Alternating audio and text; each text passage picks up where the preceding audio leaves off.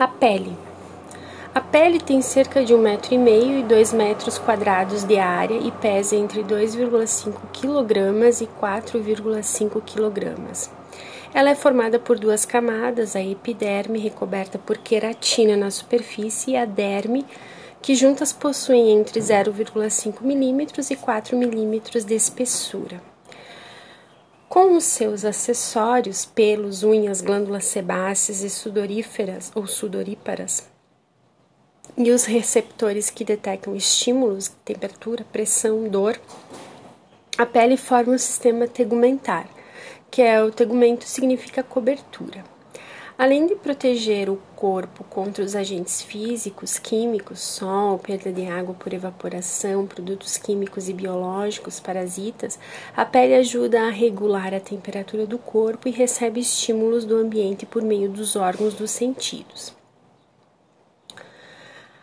A queratina é uma proteína que se encontra em algumas partes do corpo, como as unhas e os cabelos. Na sola dos pés e na palma das mãos podem se formar camadas extras de queratina. Nesses locais há muito atrito e isso faz com que a camada de queratina aumente e fique bastante grossa, intensificando a proteção. A cada dia, milhões de células mortas cheias de queratina se desprendem da epiderme. Perdemos cerca de 15 gramas de células epiteliais por dia mas as células vivas das camadas mais profundas da epiderme estão se dividindo constantemente e substituindo as que foram perdidas. Por isso, a pele está sempre se renovando. Nessas camadas mais profundas encontram-se também células que fabricam a melanina, os melanócitos, uma substância escura que protege a pele contra os raios ultravioleta do sol e que dá cor à pele. Quanto mais melanina uma pessoa tiver, mais escura será a pele dela e maior a proteção contra os raios ultravioleta. A exposição ao sol aumenta a produção de melanina na pele. Pelos, glândulas e suor. O pelo tem origem em células situadas na parte mais profunda da pele, as células da derme. A parte externa é formada por células mortas cheias de queratina. Periodicamente, um pelo cai e é substituído por um novo. Tanto a cor dos pelos como a cor da pele são determinadas pela quantidade de melanina. As unhas são formadas por queratina bastante compacta. Elas protegem a ponta dos dedos e nos ajudam a segurar os objetos. O pelo e toda a epiderme são lubrificados por uma substância oleosa, sebo, produzida pelas glândulas sebáceas.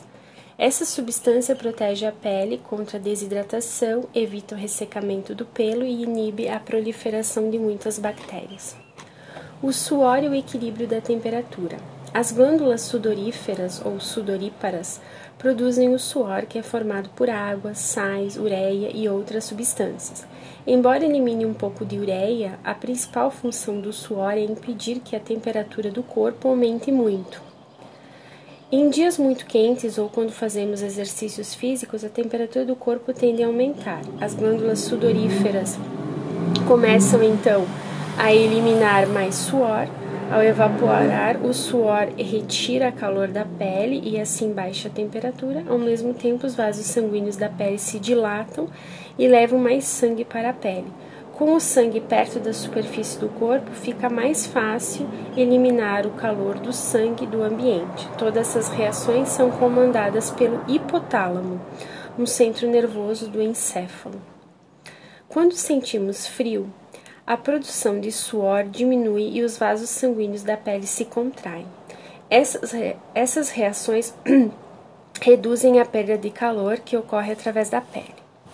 Problemas na pele. Microorganismos e outros parasitas podem se instalar na pele e provocar doenças.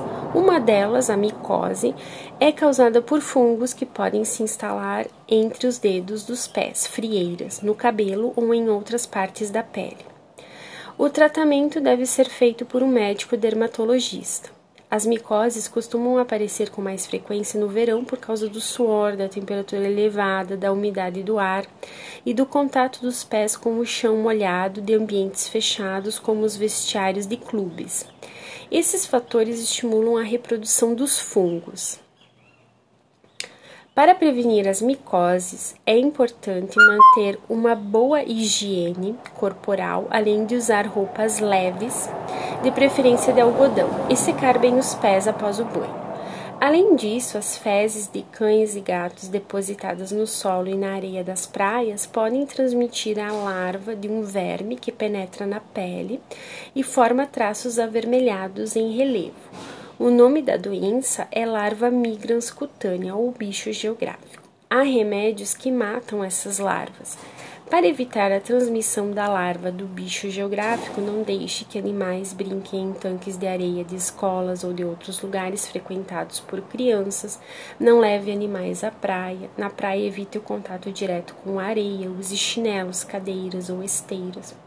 Eh, já o herpes simples é causado por um vírus que faz aparecer vesículas, pequenas bolhas, geralmente na região da boca ou dos genitais. O herpes zoster, popularmente conhecido como cobreiro, provoca muita dor e atinge áreas maiores que o herpes simples. Há vários medicamentos que controlam a doença e diminuem os sintomas. As verrugas são provocadas por vírus, mas muitas vezes se confundem com outros sinais da pele. Por isso é sempre bom ir ao médico quando houver alguma mudança de cor ou tamanho nesses sinais. As chamadas verrugas genitais ou condilomas, que aparecem geralmente na vagina ou no colo do útero, devem ser logo tratadas, pois em alguns casos elas podem aumentar os riscos de câncer no colo do útero. Os piolhos são insetos que provocam coceira no couro cabeludo e na pele. Chama-se pediculose, o problema da pele causado por piolhos.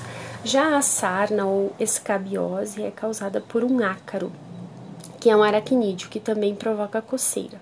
O tratamento desses casos é feito loço, com loções ou cremes indicados pelo médico. Cicatrizes e impressões digitais.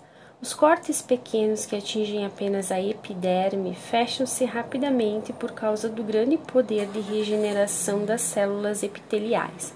Porém, nos cortes profundos que atingem a derme, é a produção de tecido fibroso que permite que ele se feche.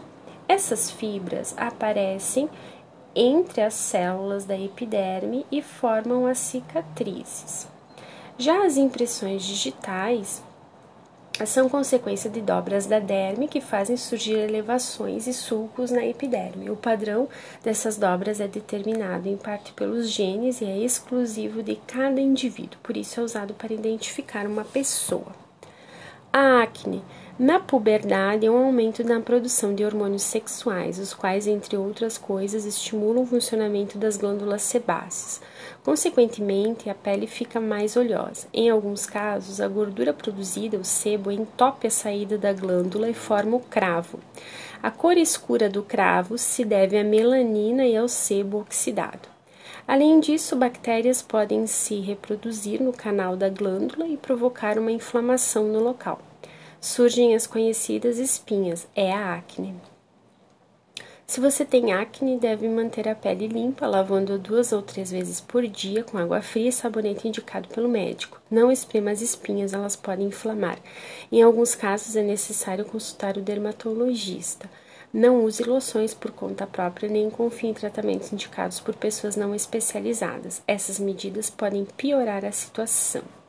Celulite. A celulite é o nome popular de uma alteração do tecido adiposo. Ocorre na hipoderme, a camada mais profunda da pele, e afeta principalmente a mulher. Ela aparece nas regiões onde há mais gordura acumulada, como abdômen, quadril, coxas e nádegas. Daí o seu nome oficial, lipodistrofia ginoide. Gino, é, em grego, significa mulher há o aumento do volume das células adiposas e uma compressão das veias e dos vasos linfáticos que drenam o excesso de líquido proveniente do sangue. Com isso, a circulação fica prejudicada e desenvolve-se um edema, um inchaço no local. As fibras que formam o tecido conjuntivo da derme são repuxadas e aparecem irregularidades na pele, que fica com aspecto semelhante ao de uma casca de laranja.